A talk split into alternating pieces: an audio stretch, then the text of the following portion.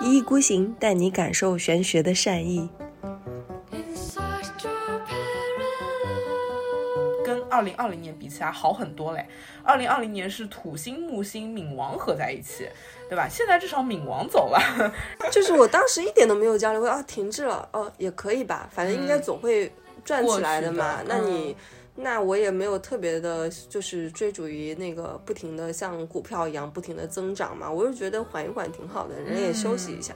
二零二二年呢，在卦象里叫季季卦。然后就是水火既济的那个既济啊，既济卦的意思就是说已然度过很多的真正的那些很有破坏力的一些事情，往往就是从那种非常安定的状况中去滋生的。在这种相对稳定的状态中，你不要丧失你的那种忧患意识，也不要丧失你的警惕性和判断力。我感觉明年很迷幻呢，木海和双鱼是吗？搞灵性旅行，这次经历的后期，也就是到明年的一月份的后期，又会来水逆，所以是，哦，好精彩哦，好期待啊！请订阅我们吧，人群拥挤，不要走散。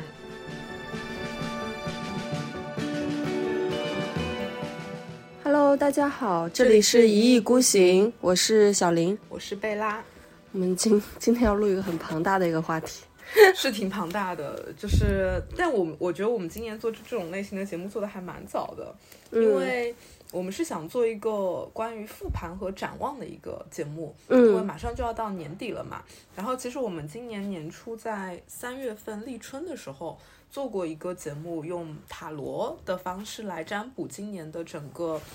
气候吧，气象吧，宇宙天气，对宇宙天气。然后现在呢，因为快到年底了嘛，所以我们就早点做这个节目，就是我们用一些中式、西式的一些方式，然后来看一下，嗯，复盘一下二零二零和二零二一，我们到底经历了怎么样的宇宙天气，然后以此基础上，可以再展望一下明年二零二二年，可能我们会遇到一些什么样的一些大环境的一些能量的转化吧。嗯，然后可以。嗯，一个是帮大家做复盘，一个是可以大家可以提前做一些准备。嗯嗯，其实我觉得啊，就是因为我我其实原来也是挺喜欢看一些复盘，以及比如说展望二零二零啊，展望二零一九啊什么之类的。但是我发现其实这些东西最后其实都会被人忘掉。是的，嗯，都记不住的。其实有的时候其实纯属也是听一个心安，对，听一个心安理得。其实有很多的一些话，你其实。呃，你现在觉得哎呀，其实挺当回事儿的，可能过两个礼拜就真的忘了。对，而且我在准备这个节目的过程中很有意思啊，就是我们都知道，二零二零我们经历了一个很大的事件，就是疫情嘛。但是你现在去翻那些当年在二零一九年，嗯，做那些展望类的那些公众号也好，那个频道也好啊，他们其实很多人都会提到，包括我们今天也会有一部分会去复盘二零二零。他会提到，二零二零可能会是一个重新洗牌的一年，然后能量是很肃杀的，然后会有很多的黑暗的一些能量。但是，一九年底的时候，其实我们根本不知道它是什么，嗯，就你会知道，哦，有压力，有压力。然后，但是你一九年那个。视野的局限，因为二零一九年的时候我们什么都没有经历过，你永远都不知道这个世界上突然会发生一个疫情，然后会让大家可能在二零二零年很长的一段时间里面其实都没有办法出门。对啊，所以就是可能我们现在在那儿逼逼叨，二零二二会发生什么，但事实上我们根本不知道二零二二会遇到什么事件，或者说你会遇到什么具体的人来满足。来完满你的这个剧本的一个走向，所以我们其实也只是以我们二零二一年，就是我们当下有限的认知去展望一个二零二二吧。对，而且我觉得有的时候真的是那个，呃，复盘比展望来的更有价值。对，是的，对，因为你你毕竟不是什么先知嘛，然后我是不相信所谓的什么先知，什么印度男孩，这个就是我我觉得还是打一个问号啊。但是复盘的话是实实在在根据。当时已经有的一个呃社会现象，以及就是当时的一个天气、宇宙天气的一个盘，然后我们去复盘当时的一个情况，其实会有一些比较耐人寻味的一些东西出来。其实这些是有帮有助于我们去帮助自己去了解自己，然后提升的。对，嗯。然后今天是我们我跟小林就是商量了一下，我们打算从两个角度吧，嗯，去切入吧。一个就是从这个流年的一个值年卦开始讲起，呃，这个呢，这一部分是因为我最近刚好在比较认真的学这个六十四卦，然后在学的过程中发现了一个比较好玩的东西，叫值年卦。然后也就是说，嗯，就是就是北宋有一个非常著名的一个理学家吧，叫邵雍。然后他当时写了一本书叫《黄极经世》，然后它里面提出了一个值年卦的这样的一个概念，就是会用一个卦象去呃预测这一年的一个整体的能量。然后这个其实已经是一个。就是他的一套推论吧，然后我惊奇的发现，我觉得这个值年卦有点东西，嗯，所以嗯，打算就是结合我最近的对一些六十四卦的一个学习，然后来给大家就是用这个流年卦、值年卦的一个角度去切入啊。其实呃，我觉得这部分还蛮好玩的。当然，因为这个部分的知识可能我跟小林都不是特别专业，所以我们就用自己比较有限的知识来跟大家讲讲，开拓一下思路。嗯，对。然后还有一个角度呢，就是从我们可能相对比较擅长的一个呃天。天象的一个角度，就是这三年从一个天象盘的角度来讲，到底我们经历了一些怎么样的这个行星的重要的相位，导致我们的这个世界啊，或者是这个社会这几年的能量是这样走的。嗯啊，这两个角度的话，可以给大家一个多维度的一个参考。值年卦，你你你是六十四卦对吧？对，六十四卦，对。哦，六十四是一个很神奇的一个数字啊，因为我们讲八卦，八卦嘛，嗯，就是一共有八个卦嘛，什么乾卦、坤卦、什么兑卦、艮卦什么之类的有八个，嗯，然后呃，因为一个完整的一个卦就是分上上面和下面，就是两有两个单卦给结合起来嘛，嗯，所以就是八八六十四，一共有六十四种组合。那我们去那个什么老君洞里面那边求签，那些是不是签也是一共六十四根呢？呃，一样的吧？对，可能是差不多的。对，包括很多人就是抽出来，对，用用这个东西占卜，对吧？这也是一个占卜体系嘛。比如说我们去求签的时候，也会调出来第多少多少卦，然后你拿着那个多少多少卦，然后你去解签，然后那个感觉就是这个呀。对啊，就是吧？中式的东西嘛。对啊，周易里来的嘛。对，然后就很好玩，然后我们就可以从。嗯，值年卦的这个角度啊，流年卦的这个角度来切入讲一下，我觉得二零二零、二零二一，包括接下来要到来的二零二二的一个能量，就挺好玩的。嗯，然后我们就先从二零二零年开始讲起啊。二零二二零年的值年卦叫明夷卦，然后在六十四卦里是排名第三十六的一个。哎，这个卦是你当时抽的呢，还是怎么样？啊，不是抽的，就是说等于是就像流年一样，今年是庚子辛丑年，去年是庚子年，它就是已经对应的，对应上的。对对对，就是你去查的话，你就能查到二二年、二三年、二四年每一年的流年卦是什么，就不是我我们抽的，就是一个一个这样的一个规律的一个总结。对对对，是的。然后。二零二零年的那个卦叫明夷卦，就是到时候我们在我们的公众号上面会把这个卦给贴出来，大家看起来可能会更清楚一点啊。然后，呃，你们看到这个卦以后呢，就会发现这个卦的一个组合，它上半部分是坤卦，下半部分是离卦。坤嘛，什么意思啊？乾坤，乾坤嘛，乾是天，坤是地，对不对？然后底下呢是离卦，离卦属火，我们叫离火。那你们想象出那个意象就是？地在上面，火在下面，是那个味道就出来了。就是这个火是光明嘛，这个光明埋在地下，它出不来，所以这是不是一种非常我怎么想到的感觉？我怎么想到感觉是那个地狱之火，就是烤在上，在在炙烤着上面土地上的人类。对啊，所以有些人会说这一年感觉就是。地狱，因为这年的确因为疫情可能死了很多人嘛，嗯，然后有感觉就是有种地狱啊，然后有种民不聊生那样的感觉，但是民这个世间好像就没有光明的那种味道，嗯，而且在六十四卦里面，其实它很多卦是讲对应的，比如说我们讲的这个二零二零年的这个卦叫明夷卦嘛，它是地在上面，火在下面，三十六卦的前一卦三十五卦叫静卦，静就是那个晋升的晋，它这个卦就是刚好倒的，火在上面。地在下面，所以它是一个非常光明的那种感觉。所以其实你去理解三十六卦，因为所有的卦它有一个内在的顺序在里面嘛。三十六卦跟着三十五卦而来，如果三十五卦是那种非常上进的光明的那种感觉的话，三十六卦就是这个名义卦就完全是倒过来了。嗯，所以就是一种非常失意的、失落的、黑暗的这样的一个感觉。而且名仪的那个仪啊，仪就是那个。姨妈的姨去掉左半边的女字旁的那个姨啊，这个姨它本身的意思就是一种伤害，所以你看到这个卦，你就会发现这是一个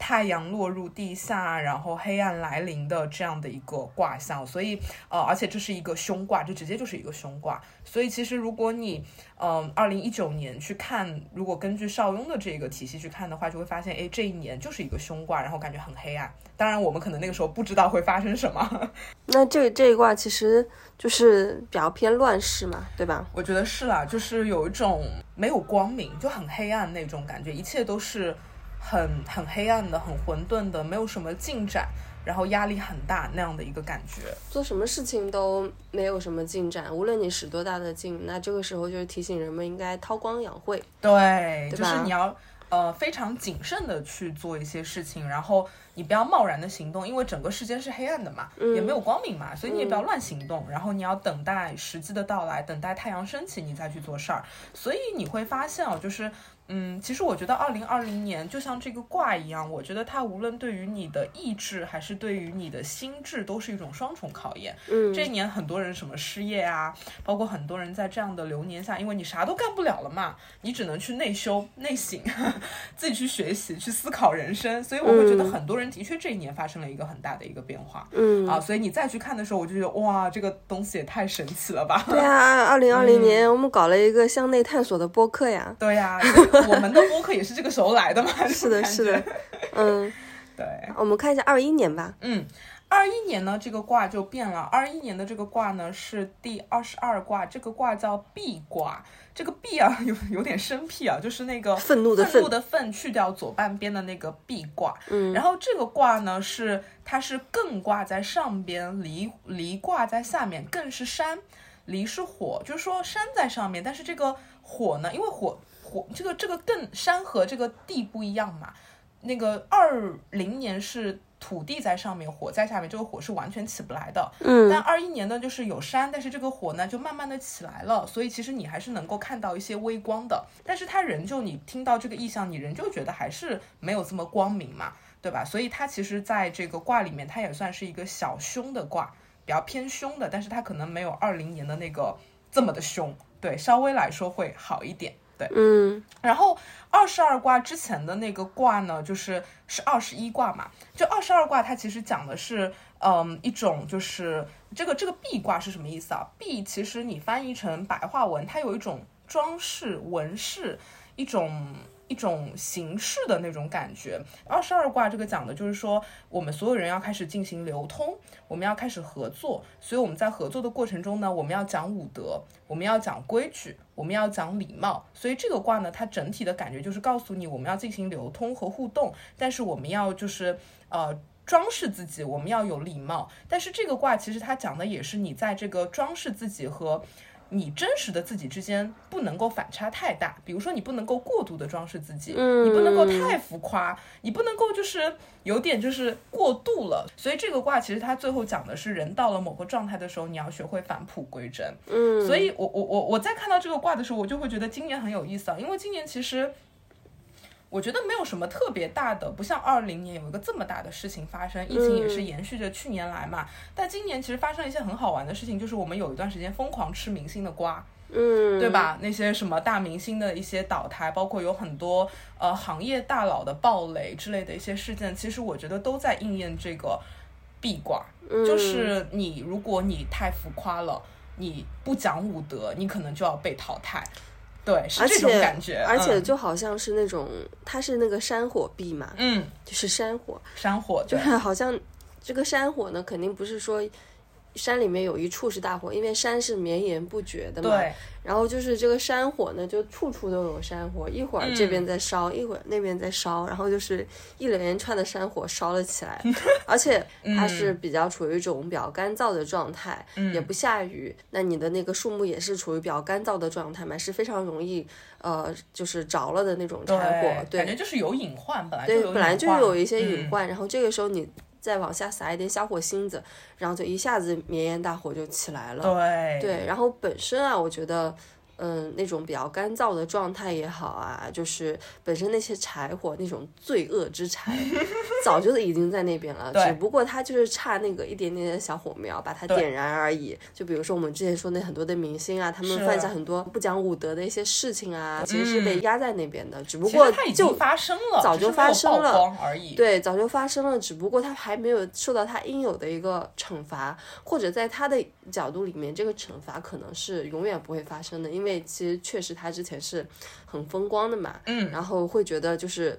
呃，就是自己可能是人跟人之间是有差距的，他是站在上面的那个角度，那个山火永远都不会烧向他。对，但殊不知在这个壁挂的这个二零二年的下面，下面啊，这个。一点小火星子下来就会烧起来，烧起来燃燃大火，熊熊大火那种对，有的时候就是你抿一抿哦，就是抿抿味儿，那个就能抿出来。为什么今年会发生这种事情？嗯，可能就是整个政策也是在打压的。对对，我觉得今年各种政策也在收紧嘛。嗯，所以其实像这个山火壁卦，就如果你是一个个体，如果你占卜什么事儿，你抽到这个卦，一般我们的解释就是说，你抽到这个卦会告诉你。你要掂量掂量自己的一个实际的一个水平，嗯，你有多少东西你就表现多少东西，你不要搞得太虚，你不要不不自量力，你要量力而行，其实会有这样的一个感觉。所以这一个卦，我觉得它本质上就是让你要做一个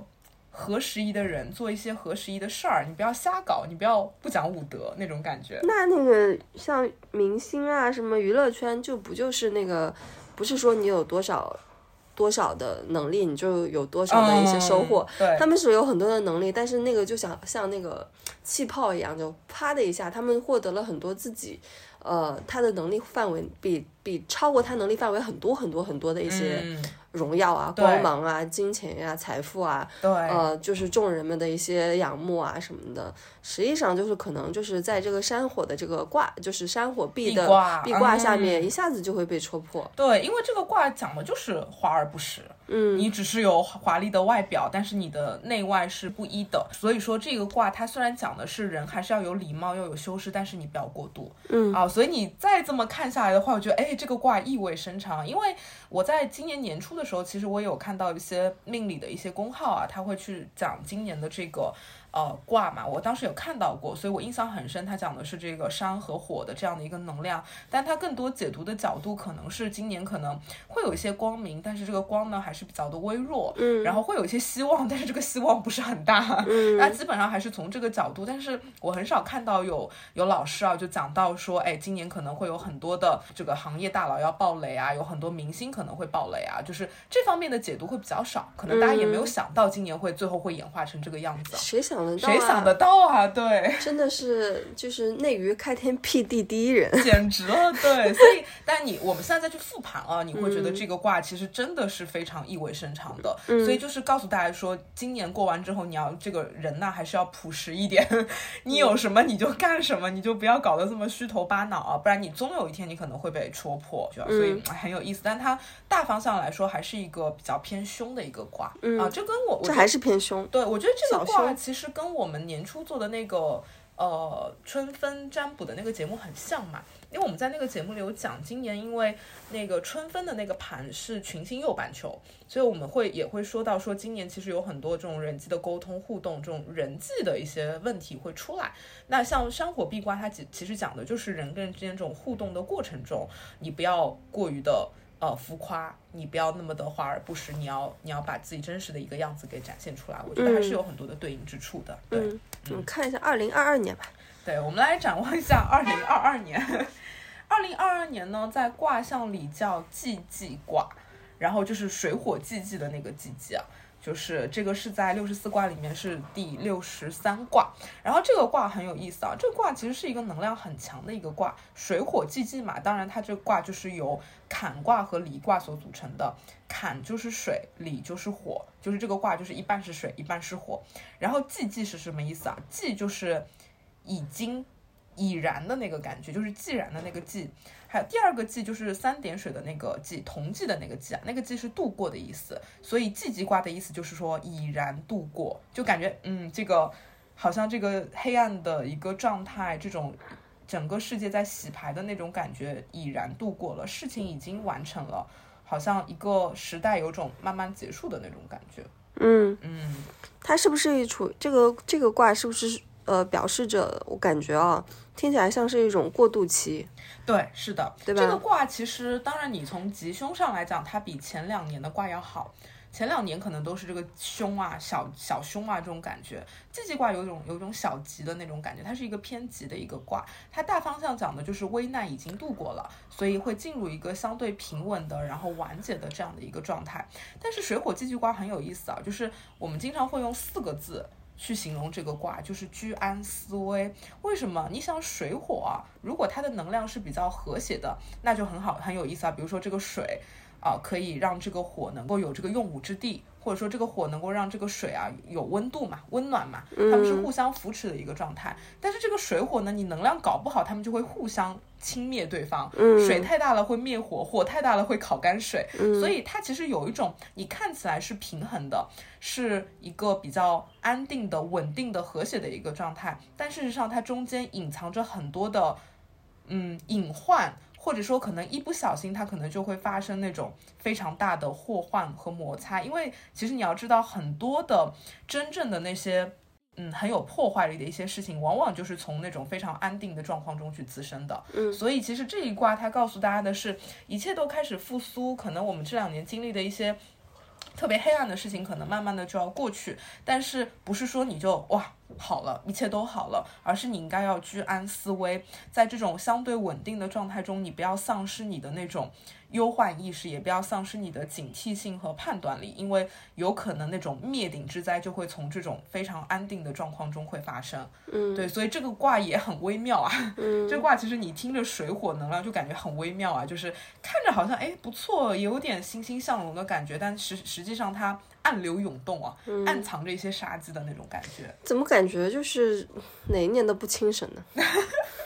但可能相对来说，我觉得会会慢慢的会，嗯，我觉得可能会比这两年会好一点吧。嗯，我我我觉得那个，因为我最近在看《红楼红楼梦》，《红楼梦》里面就今天早上在看那个元春省亲，然后元春是那个贾家的那个一个呃大女儿嘛，她是嫁到了那个。皇家，呃，贾家就是出那种花了很多很多很多钱巨资，然后为呃元春这次回老家探亲，然后造了一个大观园，呃，极大的荣耀嘛。然后其实你看历史上里面也很少看到一些妃子，她是可以回家去探亲的。然后这也是什么皇帝给他们的一种非常大的一个殊荣，这种。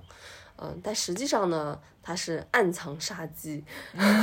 就有那种感觉，有点那个味道。对对对，然后因为没没好像三就是好像《红楼梦》里面应该就是元春省亲以后的后三年，然后三年不到的时间，好像元春就死了。然后贾家就覆灭了，被抄家了什么之类的。当时我在看的时候呢，然后就看到有想到一个说，为什么会皇上会允许元春去那个贾家去那个探亲呢？就是因为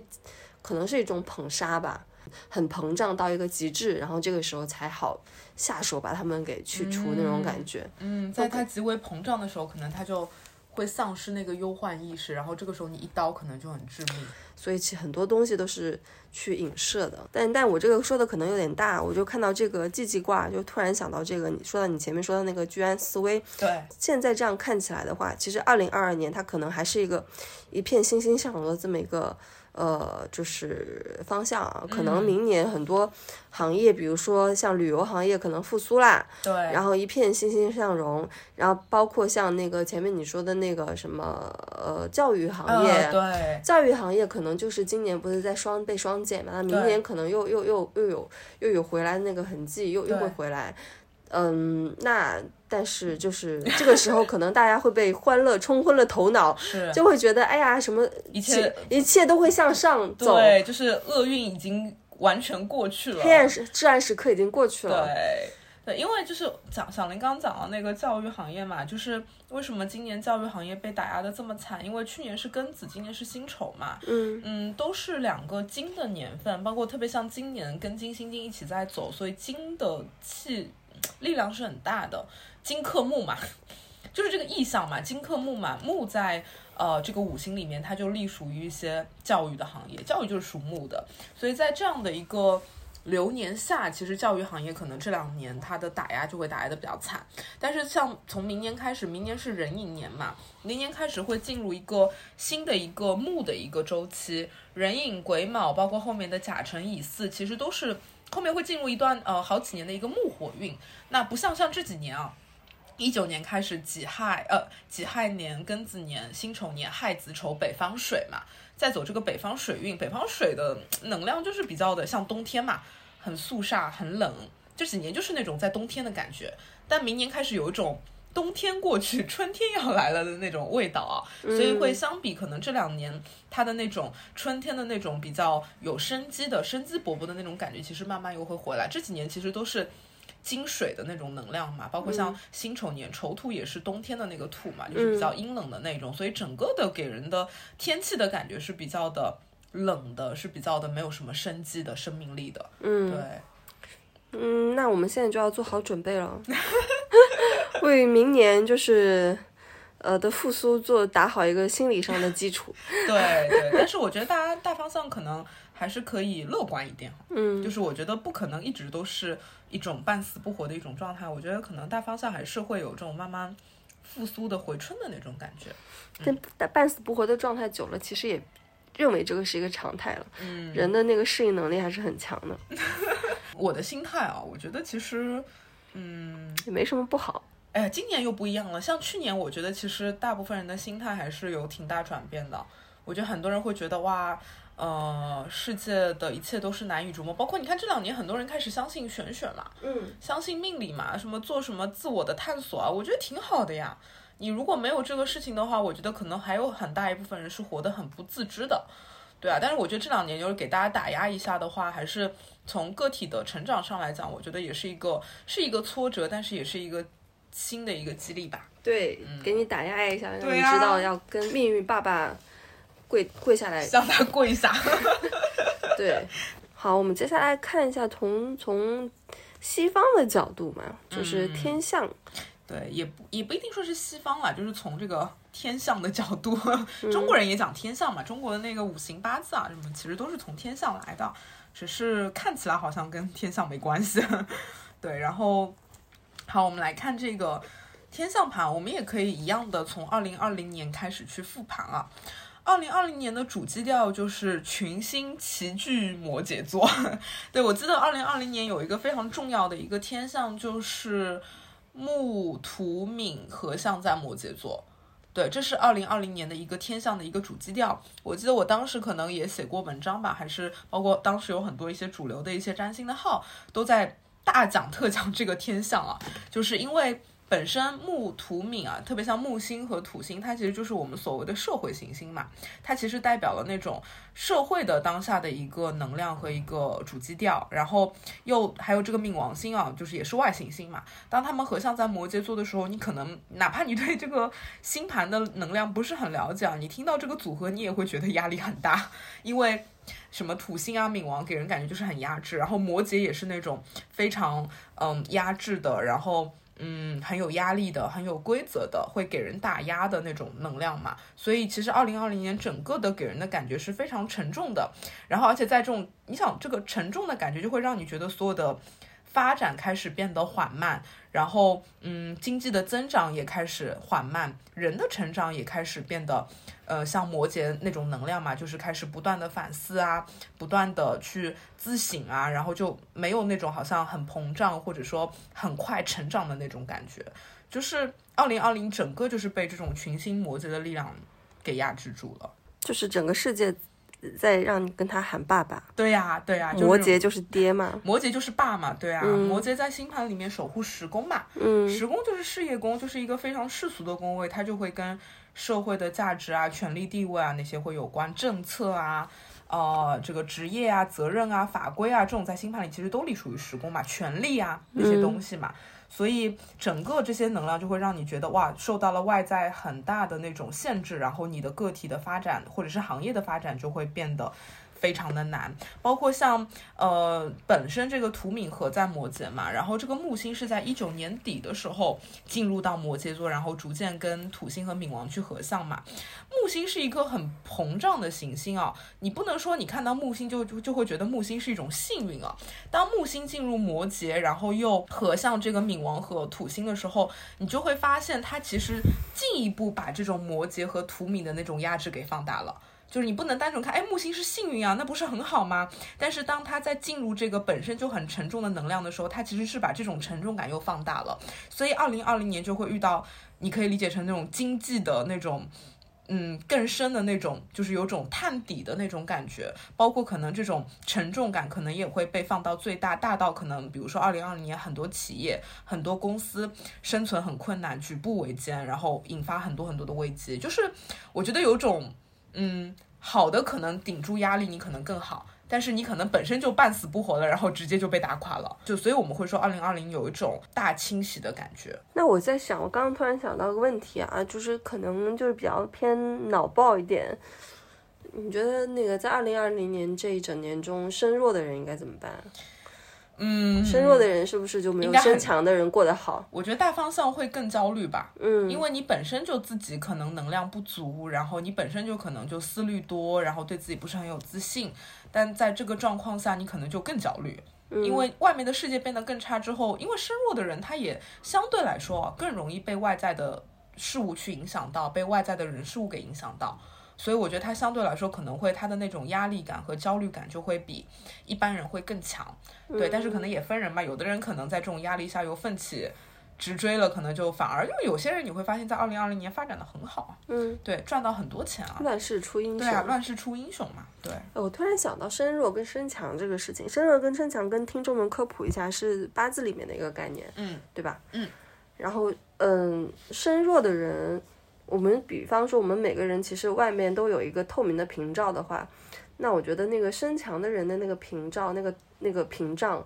可能会更加厚一点。嗯，然后身弱的人呢，他可能就会更加薄一点，更加易感一点。如果说对应外在的一些变化，比如说你在比较好的时候，那可能就是身弱的人更加容易哎感到。就是从中会嗅到很多的一些比较好的一些机遇，一些人或者事情，他可以就是怎么说呢？就是借着东风就上去了。但是身强的人呢，就是他就是在比较好的一个。环境下，他可能也抓不住那个机遇，他那个屏障太厚了，太厚了，感觉不到。他还是觉得，哎，我要靠自己，对那种感觉。是的，所以其实身强身弱没有本身是没有绝对的好坏嘛。嗯，有些身弱的人，他反而你会发现他的那种事业啊、赚钱啊，可能就是会。赚得更多，事业发展更好。但身强的人的问题就在于，有些时候过于在自己的世界里面了，所以会导致对于外在的很多东西。当然，它好的地方是它不容易被影响啊，但是不好的地方就是因为不容易被影响呢，你就会变得很钝，然后有些时候就错失了很多机会。嗯，对，就是在比较不好的时候，比如说像二零年，我们刚刚看下来，就是整就是让你跪下来叫爸爸的这个年份里面，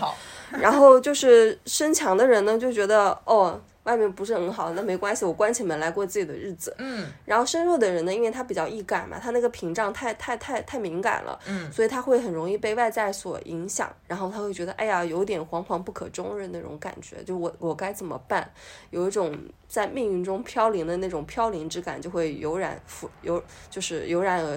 而上心头。哎，所以你现在回顾二零二零，你是怎么过过来的？管他呢，去他妈的！你有焦虑吗？就还好，我没有焦虑，嗯，我丝毫都没有焦虑，嗯，我一点都没有。你是不是反而觉得就是哎，大家都慢下来了，挺好的，我可以更省力一点？因为比如说你当时你的工作也因为疫情的事情，你是做旅游行业嘛，也是停滞了嘛，对，停滞就停滞呗。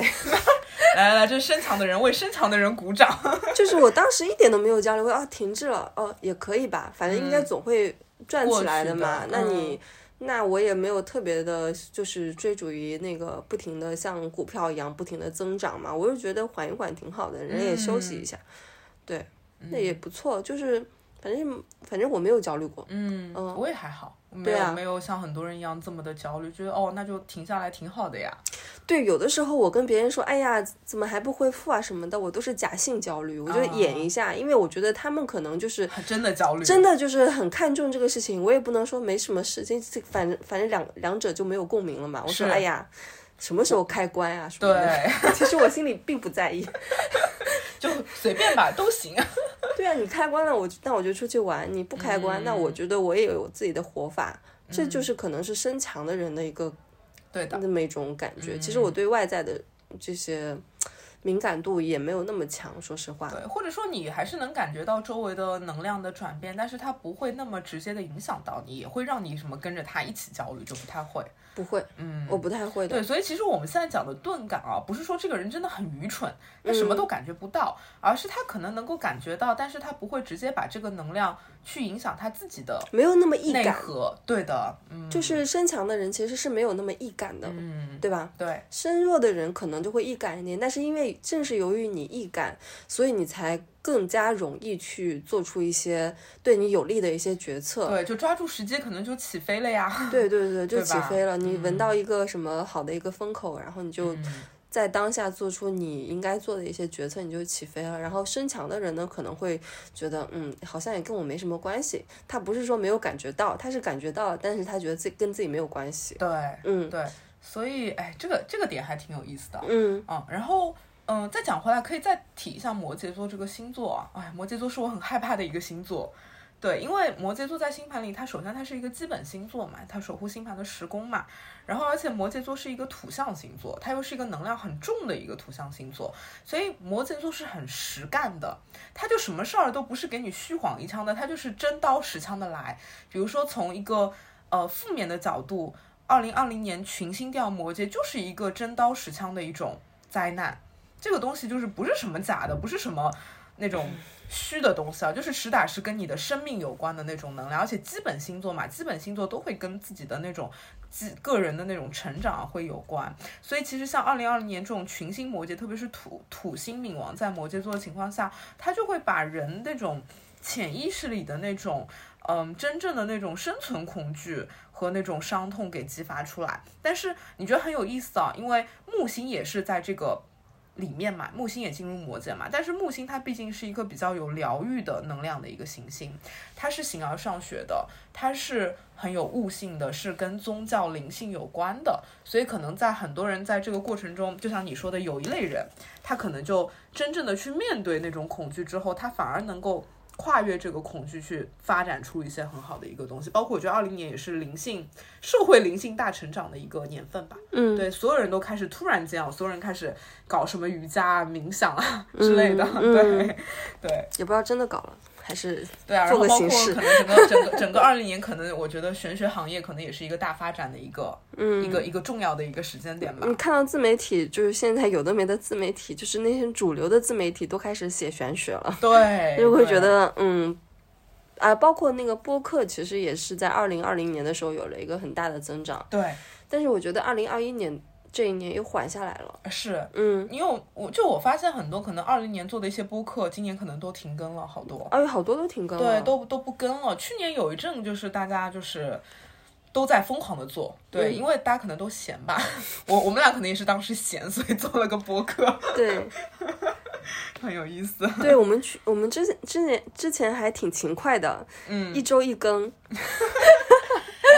但但我觉得这个倒还好，我觉得能坚持做下去就很好。嗯，而且你要一周一更，其实我觉得太考验我们的创造力了。嗯，这你货也有限，你不可能每一周都在输出一些特别好的、有价值的东西。我觉得客观上来讲也不可能嘛。而且我们又不是全职在做这个事儿，嗯，对吧？所以就放过自己。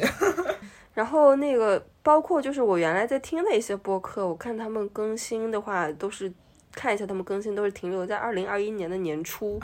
年初完了以后就不再更新了。那我们已经很好了。对，而且但他们可能是就是忙着去经济复苏去赚钱了吧，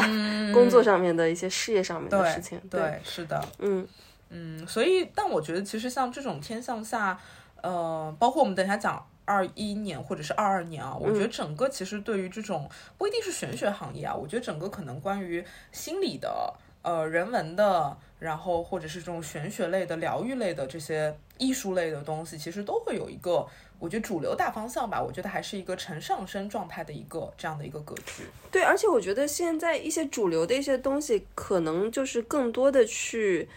呃，抓一些题材，就是关于呃知识类的。就比方说像那个，我我就是说一个非常非常普遍的，比如说像那个《再见爱人》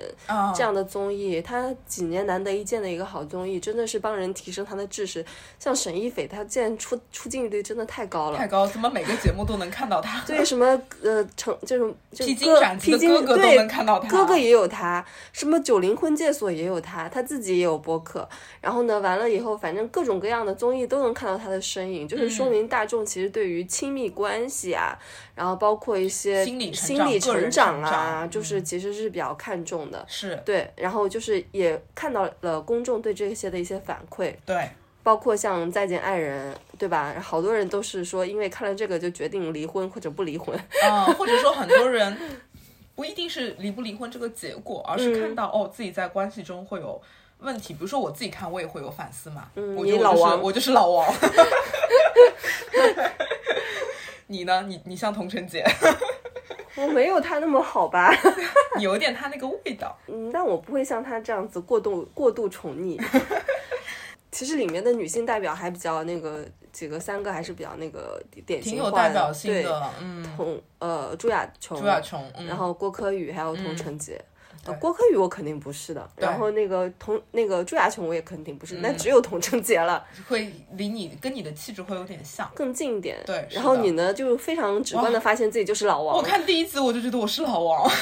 看到最后几人就觉得我是老王。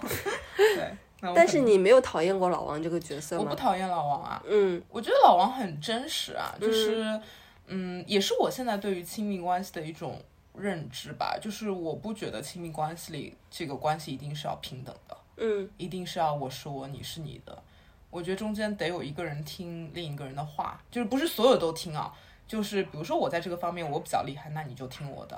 你在某些方面厉害，那我就听你的。如果我不能接受，我觉得我要做一些克服；你不能接受，你也要做一些克服。那请问一下，就是你对于大众的一些论调，包括我身边的朋友也有一些这样的一些论调，他他们觉得像在老王跟朱亚琼的关系中，老王就是在 PUA 朱亚琼，然后并对此比较愤怒。那你对于这个观点会怎么想？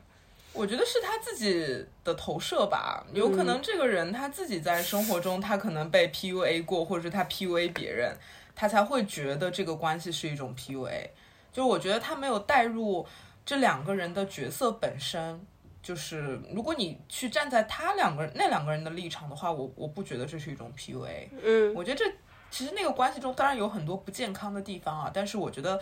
也是互相需要嘛。嗯，你换一个人呢，你会接受老王的 PUA 吗？你会吗？你会接受老王的那一套吗？你可能就不接受。不接受，你会反抗啊，对不对？对对啊，因为你要的不是老王的那种像一个父亲一样的，我全部都照顾好你，我我比你成熟，我比你厉害，那你跟着我走，因为你有你自己的想法嘛。然后你不希望找到一个王子，就是全方位宠宠宠爱你，你还是有很多的自主意识的。不是不是，我我当然希望找到一个王子，但我不希望找到一个爹啊。王老王是爹，你知道吗？对对对对对，他太有那种。嗯，真的是爹味，爹味十足，真的是爹味十足。啊，但我觉得他还挺可爱的，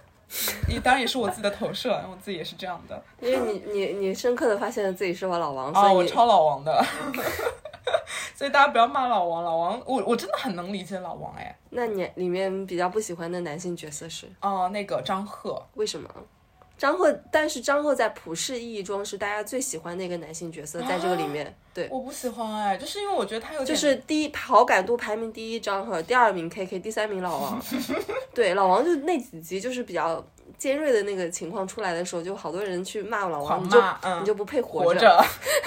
就为什么我不喜欢张赫呢？我觉得他有点拧吧，嗯，他就是该说的时候呢又不说，然后明明呢是一个需求。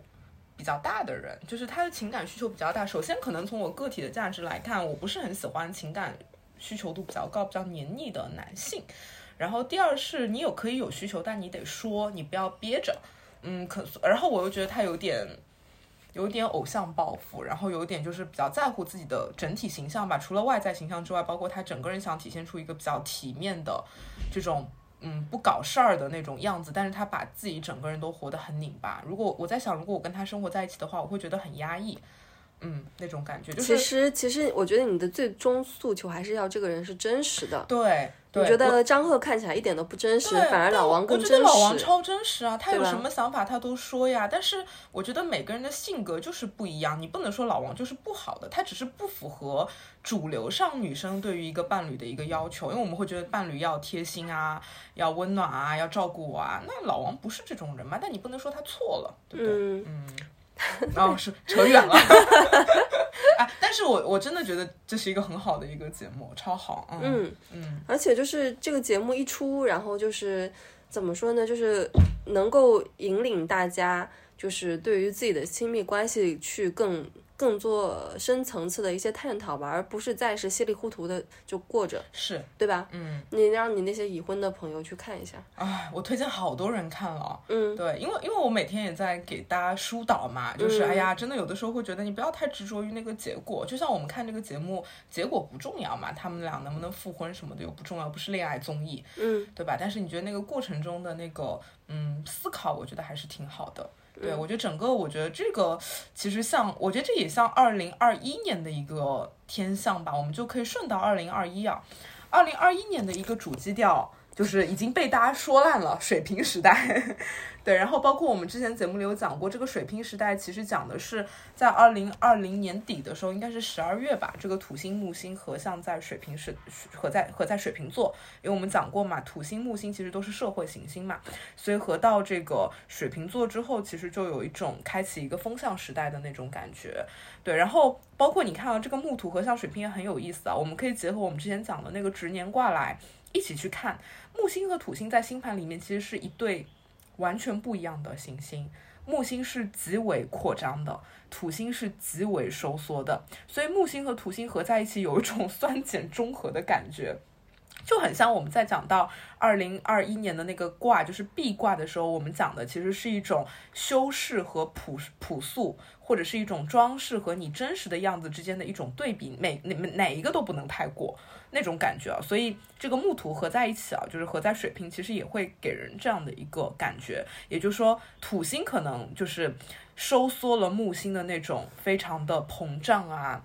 很理想化的那种能量，但是反过来，木星可能也一定程度上消解了土星本身的那种压力、责任和那种结构。其实你。跟二零二零年比起来好很多嘞，二零二零年是土星、木星、冥王合在一起，对吧？现在至少冥王走了，然后土星、木星它还是合着，但是它合在了一个可能比摩羯就是讲起来要更轻松一点的一个水瓶座，所以其实就会有一种从呃二零年的那种比较压制的黑暗的状态中慢慢走出来的一个感觉啊，也是这种味道啊，对，而且可能要跟大家提醒的就是说。像水瓶座啊，虽然它看起来是一个，哎呀，大家都很喜欢水瓶座嘛，觉得水瓶座是一个啊风象星座啊，很有意思啊，很前卫啊，包括可能大家都在说，嗯，什么水瓶座是这个时代就是越来越开放了呀，越来越前卫了呀。哦，是吗？并不没有哦。对对对对，就是一定要一定要提醒大家，水瓶座其实是一个是几个嗯，我觉得风象星座里面最固化的一个。因为星十二星座里面有四个固定星座嘛，金牛、呃狮子、天蝎和水瓶，所以固定星座嘛，就是一个 非常固定的星座，就是一个不像像双子、射手，它都是那个变动星座嘛，它变动感比较大，所以其实水瓶座其实也是一个蛮，是一个带有土味的 那种风象星座。水瓶座是什么呢？我跟你说。水瓶座呢，就是一个瓶子里面装着风跟水之类的一些元素，但是它在那个瓶子里面，对，它没有放出来，对，它还是有那个框框在那儿的。嗯，包括在传统上来讲，水瓶座是被天王星和土星两个守护的，所以水瓶座它不仅带有天王星的那种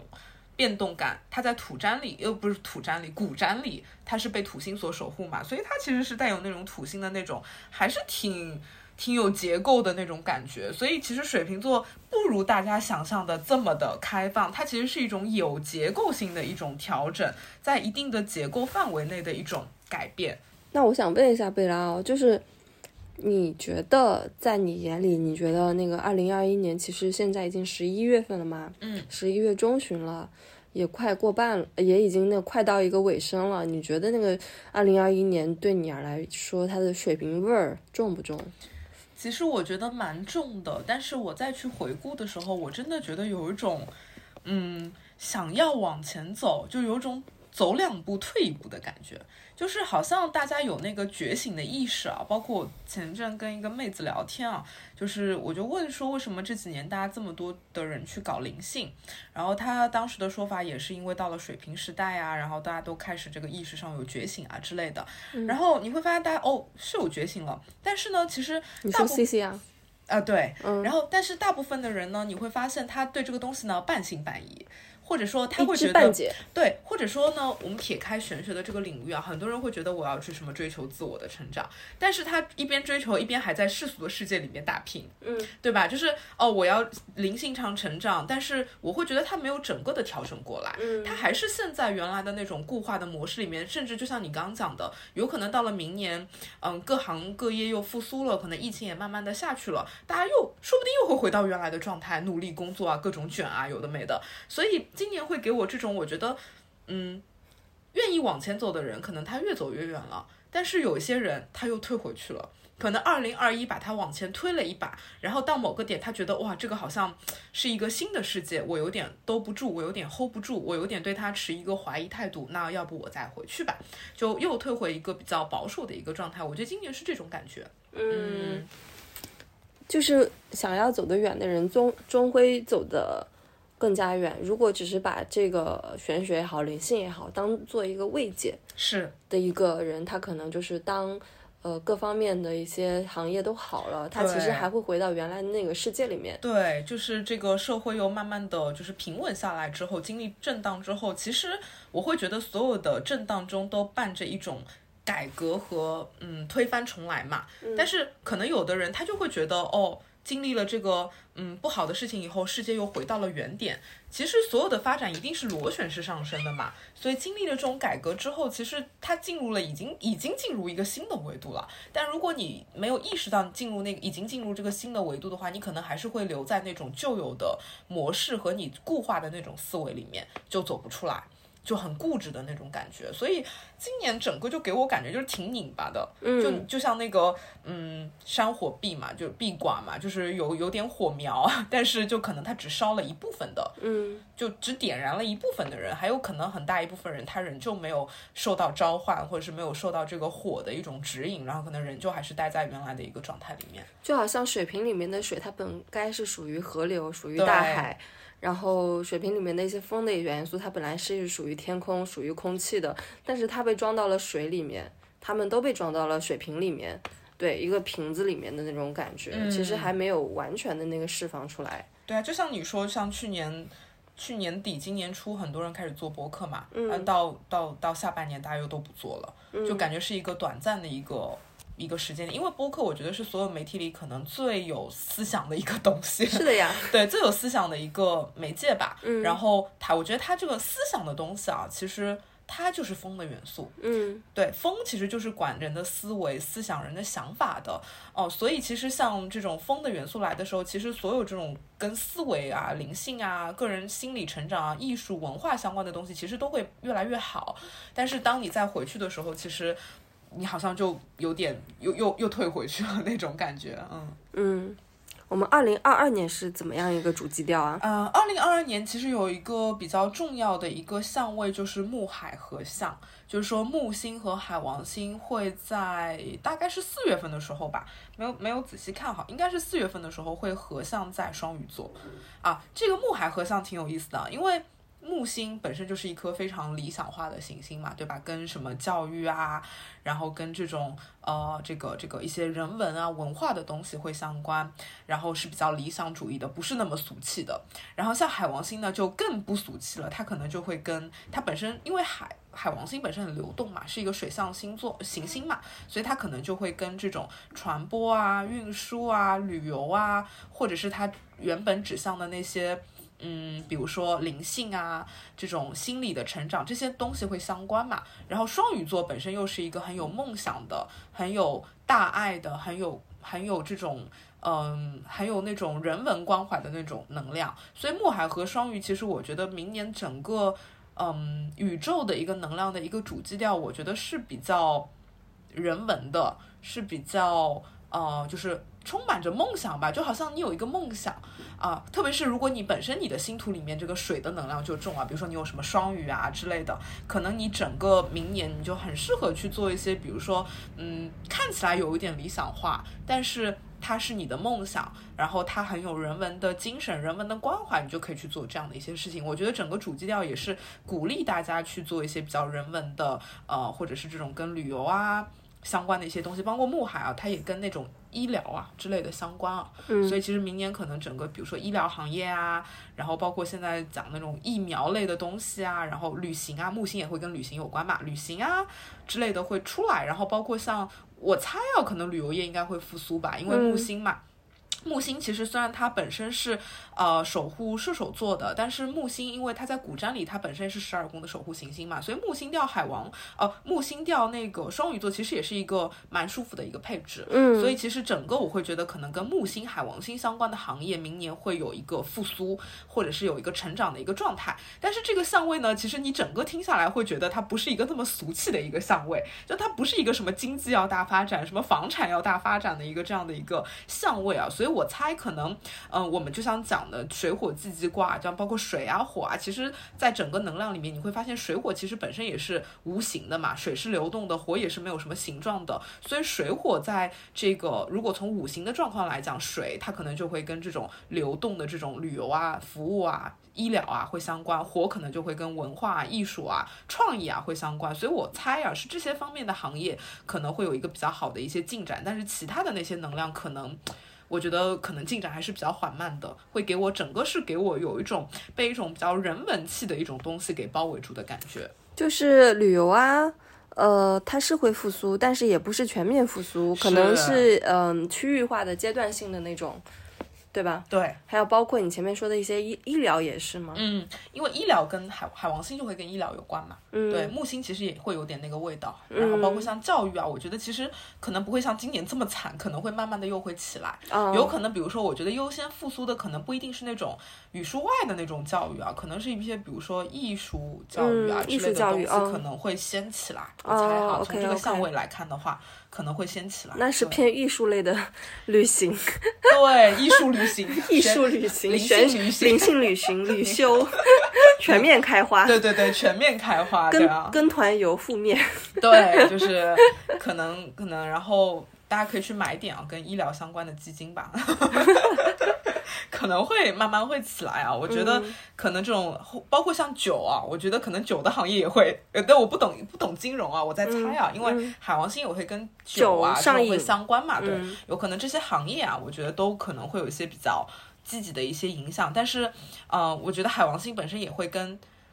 海王星本身就是一颗 很朦胧的行星嘛，所以它本身也会带有一种不真实的那种比较虚无的那种感觉，所以可能也会有那种大家也要注意啊，就是不要被这种行业的看起来的一些好的面相给欺骗了，有可能中间会有一些假的虚无的。呃，泡泡的一些东西，所以大家可能也要注意，就不要，还是要理智上线哈，就不要不要太，不要太疯狂，不要听风就是雨，对对，不要觉得哎呀好像不错就一头扎进去，还是有一些自己的判断。对，因为我觉得木星、海王星其实都还是比较膨胀的行星对，它其实里面确实是有一些欣欣向荣的部分，但是里面都是都是气体，对，都是气体，不是气体，很虚无的，或者说它木星本来就是一个气体行星，对，然后海王就。更虚无，更虚无了，都是雾。而且你们要想，就是可能前几年的时候，木星是跟土星合在一起的，所以土星会不停的给它压制嘛，就是你不要太膨胀啊，你不要太理想化呀。包括我们可能就这两年的确觉得有一种被现实碾压的感觉，但明年呢，可能这种现实碾压的感觉会降低，然后木星终于哇。不再被土星所限制了，然后他就开始疯癫了。因为木星本质上是一个非非常疯狂的那种啊，明年就对啊，开始疯癫那种那种感觉嘛，对啊，然后就是因为。嗯，因为我觉得像木星的感觉，它就是那种很很有梦想的、敢想敢做的，哇，我要冲啊那种感觉。海王星嘛，做梦嘛，上瘾嘛，所以你这么一想呢，又会觉得，哎，虽然好像看起来是有希望，没有这么的紧张和压迫，但是他的内心可能还是存在着很多有一种哇，你搞了半天发现是梦一场那种味道，其实就来了，就对应到我们刚刚讲的那个值值年卦的那个水火既济。啊，我觉得其实是差不多的。你仔细想想，其实它的那个味道是非常类似的。嗯，房地产呢？房地产不好说吧，但是我觉得可能从整个呃运的走向，我们一直在讲嘛，就是我们从二零二四年开始要从这个呃这个这个土运走到这个离九火运嘛，然后整个也是一个二十年的一个能量的一个切换。我是觉得大方向来讲，那些比较嗯。偏土一些的行业，房地产就算嘛，包括制造业之类的，其实都会慢慢的就是往下走。然后偏火的那种能量都会起来。啊，对对对，偏火的能量。对啊，偏艺术啊，创造创意啊，嗯，然后文化呀这种，嗯，色彩啊这些，可能我觉得慢慢是会起来的。电影行业、影视行业就会稍微好一点。对啊，我觉得明年可能一些影视的艺术的。行业会慢慢的开始去复苏，呃，包括你要想这是一个天象嘛，不是说明年就是整个的话出了好多艺术家，倒也不至于，就有可能大家受这样的一个影响，可能明年会有很多一些人越来越重视这个东西，然后可能这个结果它可能会在几十年以后才体现出来，但我觉得明年可能是一个一个开始转折。点，对，一个转折点，对对，所以对，然后包括可能有的人会说，像木星、海王星都是有种膨胀的感觉嘛，可能会有那种什么通货膨胀啊。然后包括从这个气候上来讲，木海和双鱼嘛，给人感觉哇，这个翻涌啊，可能会不知道会不会有地方会发洪水啊、洪灾呀之类的，我不知道，就乱想啊，就可能也许会有这样的一些想法，对，就或者是就像那种你一个很美好的一个泡泡，但是突然被戳破，有可能会出现一个特别大的一个意想不到的一个。不好的事情，嗯，但是什么我也不知道，对，所以大家，嗯，通过这个星象的话，其实你也会发现是一个相对来说是，嗯，比较积极，然后比较相对明媚，但是又感觉好像很很不实嘛，很不扎实嘛。我发现我们做那个就是呃，就是展望啊，什么预测什么之类的节目，就显得就是非常缥缈，对，就是让你们让听众们自己去。就是思索这到底意味着什么，就说 描述了很多一些那个天象的一些感觉、感官那些东西。对，因为我们也只能说这个，我们只能说能量嘛，命运本来就是能量嘛，世界本来就是意识组成的，嗯，所以我们也很难说。然后明年的话，可能，嗯，因为明年它整体的能量会从前两年那种。那种摩羯的那种基本星座会转移到一些固定星座嘛？比如说明年会发生几次日食和月食，然后基本上都出现在固定星座，比如说天蝎座啊、金牛座啊之类的。所以有可能固定星座的小伙伴，呃，金牛、天蝎、水瓶、狮子，如果你们星盘里这些能量重，有可能会今年二二零二二年可能相对来说会比较易感一点，但都不一定，因为比如说它还要看度数啊，因为比如说金牛座它有三十度嘛。它可能这个日食，比如说发生在十五度，所以如果你星盘里的金牛座可能是在比如说零度，那其实离它有一定的距离，也不会影响到太多。但是就这么一说嘛，啊，相对来说会，嗯，比较重要的一些能量，包括可能接下来我们会遇到比较重要的一些宇宙天气啊，就是年底的时候会有一波金逆。有没有觉得“金逆”这个词有点远了？因为金星逆行是一年半会才会来一次。二零二一年年底吗？对，今年十二月份，对，十二月份会有一波金星逆行。然后金星逆行时间比较久吧，然后前后可能也要一个多两个月吧。它这逆行好像是一一个半月，然后再加上前后阴影期可能要两个两个月两个月。包括这次金逆的后期，也就是到明年的一月份的后期又会来水逆，所以是。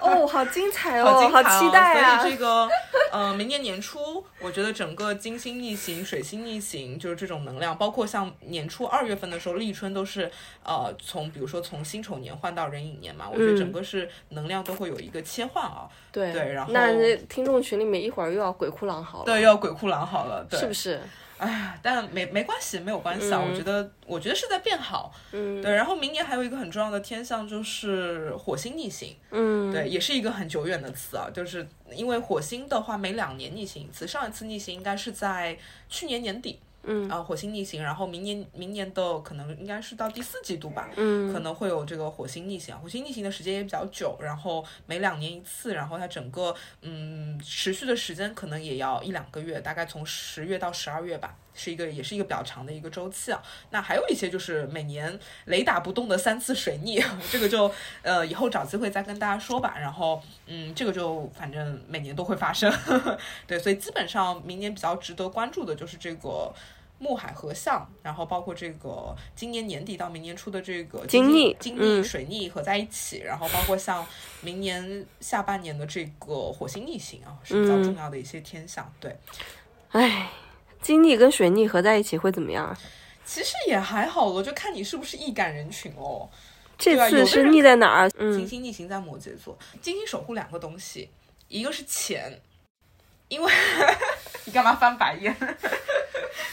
对，就是因为金星一个是守护星盘的二宫嘛，金钱宫嘛，一个是守护星盘的七宫婚姻宫嘛，所以金星本身是会跟钱和关系都是相关的，所以金星逆行的时候，通常就是提醒大家注重这两个方面的东西吧，注重关系啊，人际互动啊，然后包括你的财产啊之类的。嗯嗯。基本上守护了当代人最看重的两件事情。对呀，你说那个一个是钱，一个是婚姻。对，七宫是婚姻宫嘛？是，那就是 很重要。要结婚要离婚的都要想一想。对，就是在，所以我们一般说在金星逆行的这个过程中，一样嘛，嗯，重要行星逆行都不建议大家做重大决策。嗯，那水星逆行的话，比如说什么签合同啊。然后一些什么，嗯，因为水星会跟贸易啊这种会相关嘛，然后你要做生意啊，然后或者你跟人沟通啊什么，你可能要注意。像金星的话，你可能你要结婚，你要离婚，你要跟人确定关系，你要跟人分手之类的，你可能都要再想一想，再思考一下。或者说他掌管了一些跟金钱有关的，比如说你要换工作，然后你要呃，比如说要有一大笔，你要买个房子。因为金星它不太会是投资，因为它守护二宫嘛，有点像是我想买个房啊，对，有点固定资产那个感觉，它不是像那个嗯八宫的那个可能跟偏财有关啊，就是我想买个房子啊，然后之类的，你可能要更谨慎一点。嗯嗯嗯嗯，对，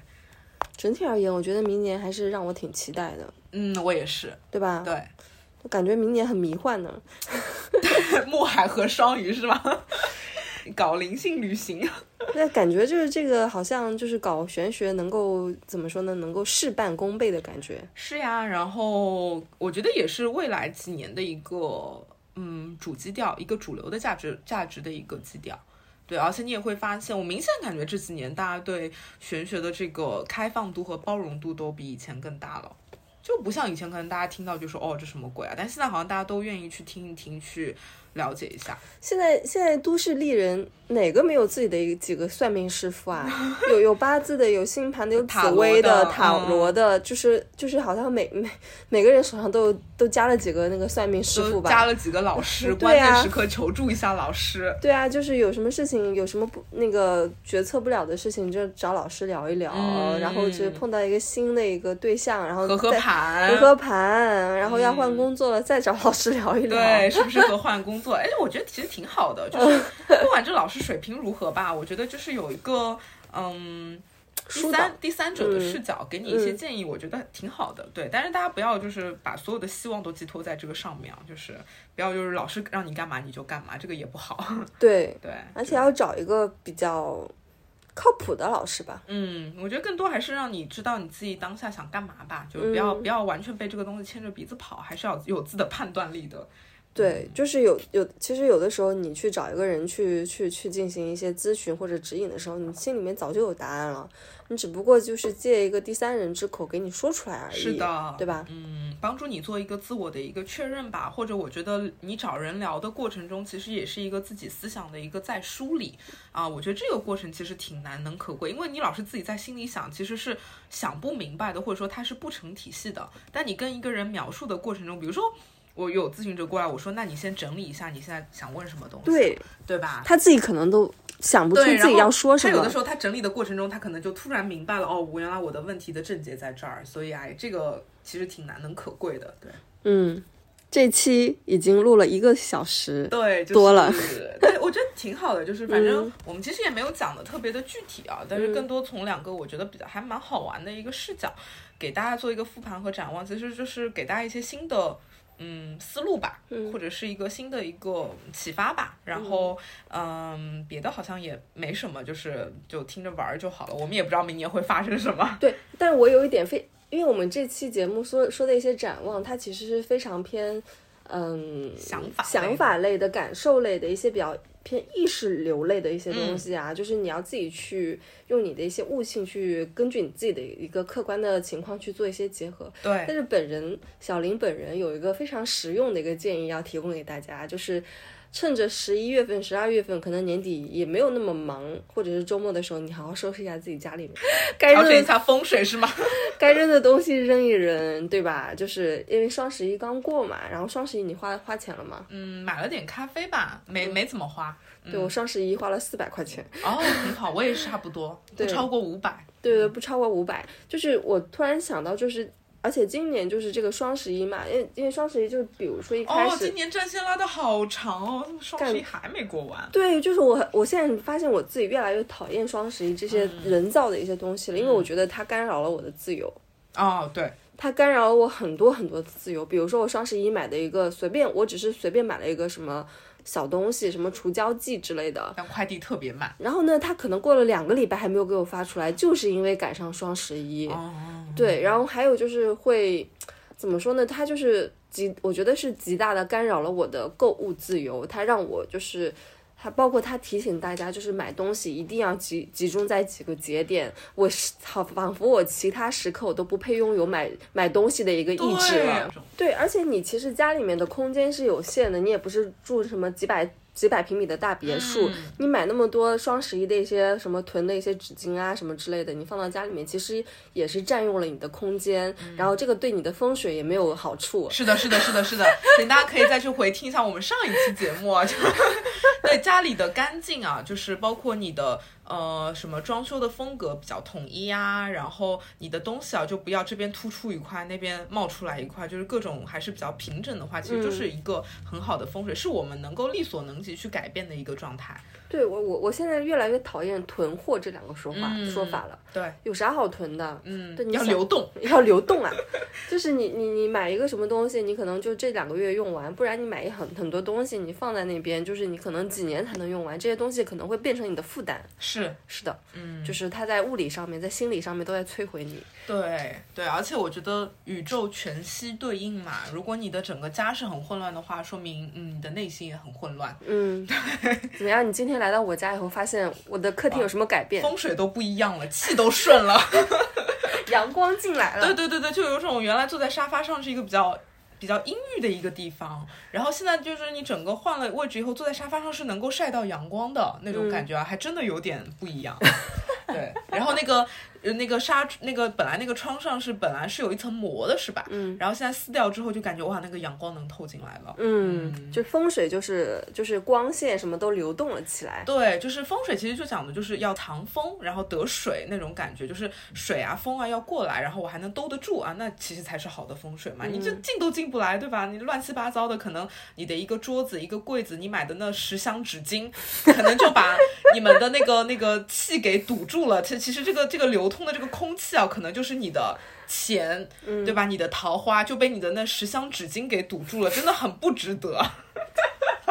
我们真的是反消费主义。第一，小林老师让自 让让小林女士让大家就是收拾一下房间，然后贝拉老师让大家别买东西，别买东西，对对对。然后我们还想着反正让大家做好事儿，劝人向善第一名，笑死。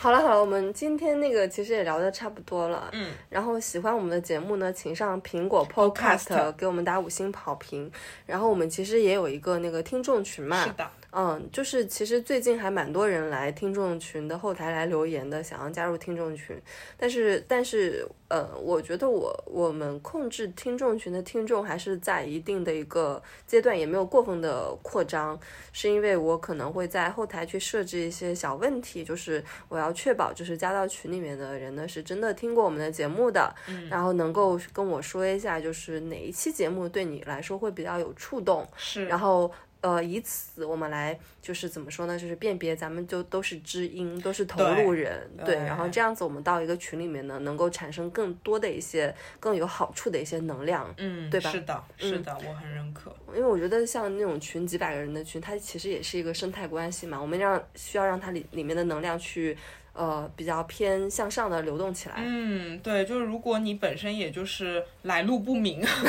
对，然后我会觉得可能你有的时候会在群里说一些奇奇怪怪的话，或者是嗯散播一些比如说负能量的东西，那我觉得可能也不是很好，所以我们也不追求这个我们要有什么多少群极度的扩张，对，然后每个群要有几百个人啊，我觉得意思也不是很大，我们还是希望我们最后是因为惺惺相惜，所以我们走到了一起，有一个能量的一个互动，对，所以如果大家想进。群的话，欢迎给我们留言，然后嗯，就是告诉我们你比较喜欢什么节目，然后我们就会把你拉到我们的群里面去。嗯，而且我发现最近有些群里面，我发现其实有一些人根本就没有听过我们节目。是的，对，嗯，然后在里面不知道干嘛。对，然后就是也强调一下，我们这个群呢，也不是说给大家上课的群，不是说你进了这个群，每天有人跟你在里面讲各种。玄学的 tips 也没有这个东西，我们欢迎大家去讨论各种话题。然后我跟小林，我们也不是二十四小时盯着这个群的。然后我们有空可以跟大家一起去讨论一些有的没的，对。然后，所以如果你抱着是哎我过来就是偷师啊，或者是我过来就是得获得一些非常实用的一些建议呢？我觉得听我们节目就够了，对，也就没有那个必要。那那如果你真的就是，比如说你也很喜欢跟人讨论呐，或者说交流，对交流，然后或者是说你可能也了解一些玄学东西，嗯，之类想分享，我觉得都是可以的。对，或者是你自己就是在呃这个过程中，你自己心里面有一些怎么样的一些成长啊，有一些怎么样的变化，然后想要跟我们来分享的，其实都是很非常非常欢迎来到我们这个群里面的，去一起去探讨。那比方说，可能就是想。没听过我们的节目，对，然后呢，只是说，哎，挺有意思的，是。我我来进来看看，嗯，然后然后有时候你说的话，其实大家聊聊的一些东西，可能你也不太懂，对。对，那这个就我也不知道，你在里面可能也没有获得你想要的一些东西，嗯，对吧？对，然后还有一点就是不要随便在里面加别的妹子，有一些男生。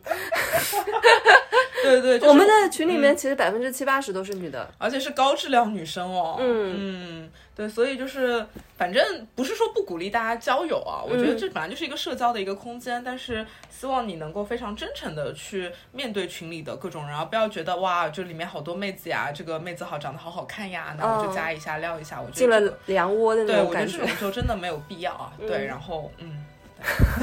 我们规则好多，人家听完可能就不想进，不想进了。对，对，反正就是有这样的案例出啊，敲打一下，敲打一下哈。对对对，好，那今天就先这样，嗯，大家拜拜，拜拜，拜拜。